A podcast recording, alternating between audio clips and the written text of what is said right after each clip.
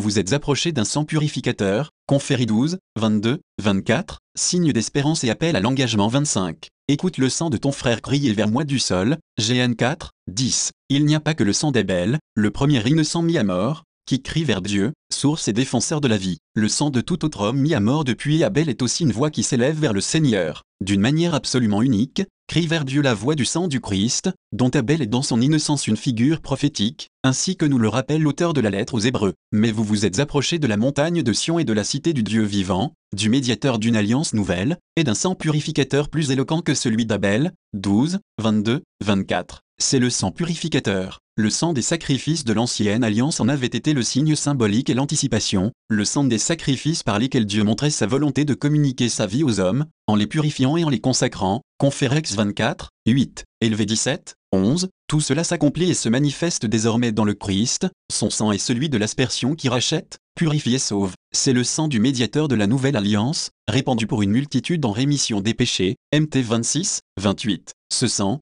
qui coule du côté transpercé du Christ en croix, confère JN 19, 34, est plus éloquent que celui d'Abel, celui-ci, en effet, exprime et demande une justice plus profonde, mais il implore surtout la miséricorde. 19 Il devient intercesseur auprès du Père pour les frères, conférie 7, 25, il est source de rédemption parfaite et don de vie nouvelle. Le sang du Christ, qui révèle la grandeur de l'amour du Père, manifeste que l'homme est précieux aux yeux de Dieu et que la valeur de sa vie est inestimable. L'apôtre Pierre nous le rappelle, sachez que ce n'est pas rien de corruptible, argent ou or, que vous avez été affranchis de la vaine conduite héritée de vos pères, mais par un sang précieux, comme d'un agneau sans reproche et sans tache. Le Christ, 1 P1, 18 à 19. C'est en contemplant le sang précieux du Christ, signe du don qu'il fait par amour, confère JN 13, 1, le croyant apprend à reconnaître et à apprécier la dignité quasi divine de tout homme, il peut s'écrier, dans une admiration et une gratitude toujours nouvelle, quelle valeur doit avoir l'homme aux yeux du Créateur s'il a mérité d'avoir un tel et un si grand Rédempteur? Exultait de la nuit pascale, si Dieu a donné son Fils afin que lui, l'homme, ne se perde pas, mais qu'il ait la vie éternelle, confère JN 3, 16 20 de plus, le sang du Christ révèle à l'homme que sa grandeur, et donc sa vocation, est le don total de lui-même.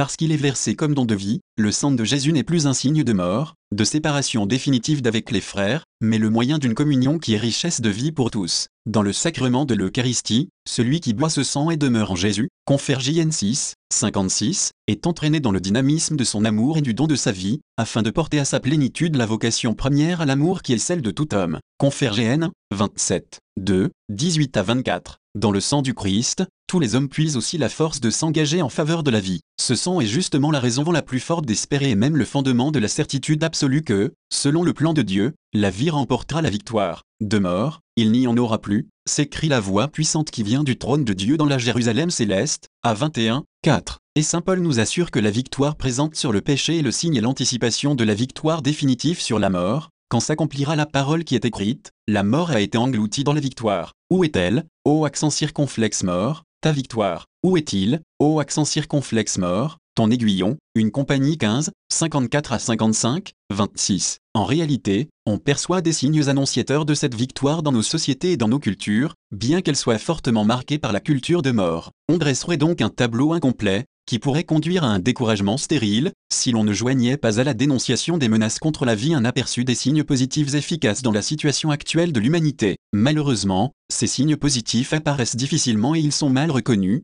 sans doute parce qu'ils ne sont pas l'objet d'une attention suffisante de la part des moyens de communication sociale. Mais beaucoup d'initiatives pour aider et soutenir les personnes les plus faibles et sans défense ont été prises et continuent à l'être, dans la communauté chrétienne et dans la société civile, au niveau local, national et international, par des personnes, des groupes, des mouvements et diverses organisations. Il y a de nombreux époux qui savent prendre généreusement la responsabilité d'accueillir des enfants comme le don le plus excellent du mariage 21 et il ne manque pas de familles qui, au-delà de leur service quotidien de la vie, savent s'ouvrir à l'accueil d'enfants abandonnés, de jeunes en difficulté, de personnes handicapées, de personnes âgées restées seules. Bien des centres d'aide à la vie, ou des institutions analogues, sont animés par des personnes et des groupes qui, au prix d'un dévouement et de sacrifices admirables, apportent un soutien moral et matériel à des mères en difficulté. Tenter de recourir à l'avortement. On crée on développe aussi des groupes de bénévoles qui s'engagent à donner l'hospitalité à ceux qui n'ont pas de famille, qui sont dans des conditions particulièrement pénibles ou qui ont besoin de retrouver un milieu éducatif les aidant à surmonter des habitudes nuisibles et à revenir à un vrai sens de la vie. La médecine, servie avec beaucoup d'ardeur par les chercheurs et les membres des professions médicales, poursuit ses efforts pour trouver des moyens toujours plus efficaces. On obtient aujourd'hui des résultats autrefois impensables et qui ouvrent des perspectives prometteuses en faveur de la vie naissante, des personnes qui souffrent et des malades en phase aiguë ou terminale. Des institutions et des organisations variées se mobilisent pour faire aussi bénéficier de la médecine de pointe les pays les plus touchés par la misère et les maladies endémiques. Des associations nationales et internationales de médecins travaillent de même pour porter rapidement secours aux populations éprouvées par des calamités naturelles,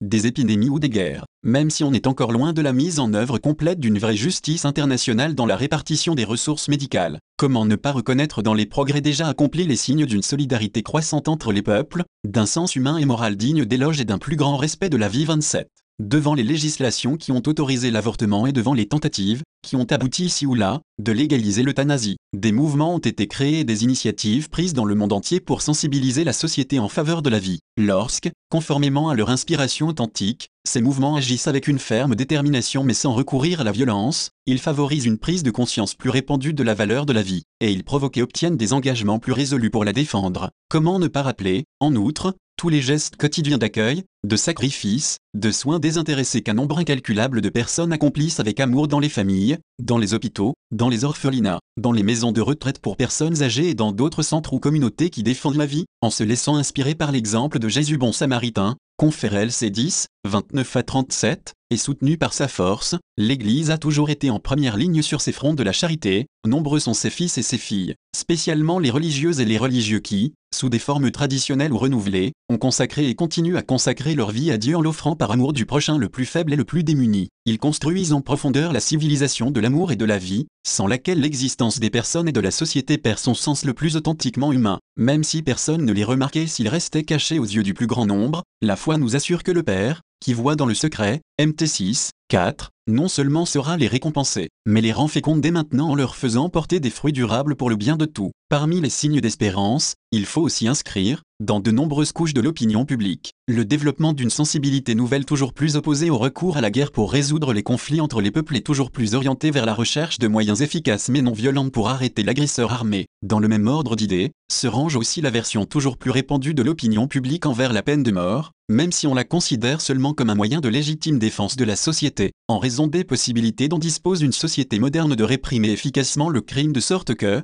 tout en rendant inoffensif celui qui l'a commis, on ne lui ôte pas définitivement la possibilité de se racheter. Il faut saluer aussi positivement l'attention grandissante à la qualité de la vie, à l'écologie, que l'on rencontre surtout dans les sociétés au développement avancé, où les attentes des personnes sont à présent moins centrées sur les problèmes de la survie que sur la recherche d'une amélioration d'ensemble des conditions de vie. La reprise de la réflexion éthique au sujet de la vie est particulièrement significative, la création et le développement constant de la bioéthique favorisent la réflexion et le dialogue, entre croyants et non-croyants, de même qu'entre croyants de religions différentes, sur les problèmes éthiques fondamentaux qui concernent la vie de l'homme 28. Ce panorama fait d'ombre et de lumière doit nous rendre tout pleinement conscients que nous nous trouvons en face d'un affrontement rude et dramatique entre le mal et le bien, entre la mort et la vie, entre la culture de mort et la culture de vie. Nous nous trouvons non seulement en face, mais inévitablement au milieu de ce conflit, nous sommes tout activement impliqués, et nous ne pouvons éluder notre responsabilité de faire un choix inconditionnel en faveur de la vie. L'injonction claire et forte de Moïse s'adresse à nous aussi, vois, je te propose aujourd'hui vie et bonheur, mort et malheur,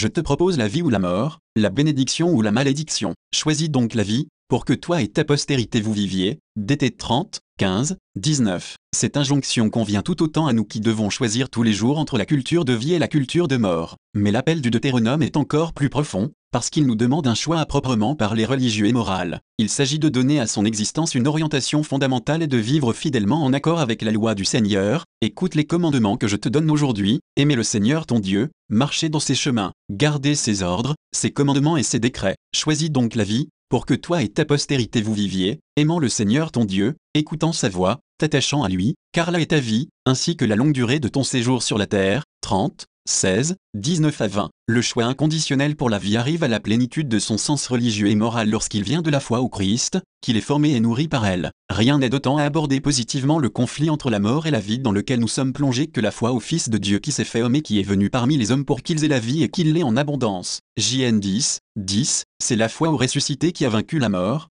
c'est la foi au sang du Christ plus éloquent que celui d'Abel, I12, 24. Devant les défis de la situation actuelle, à la lumière et par la force de cette foi, l'Église prend plus vivement conscience de la grâce et de la responsabilité qui lui viennent du Seigneur pour annoncer, pour célébrer et pour servir l'évangile de la vie.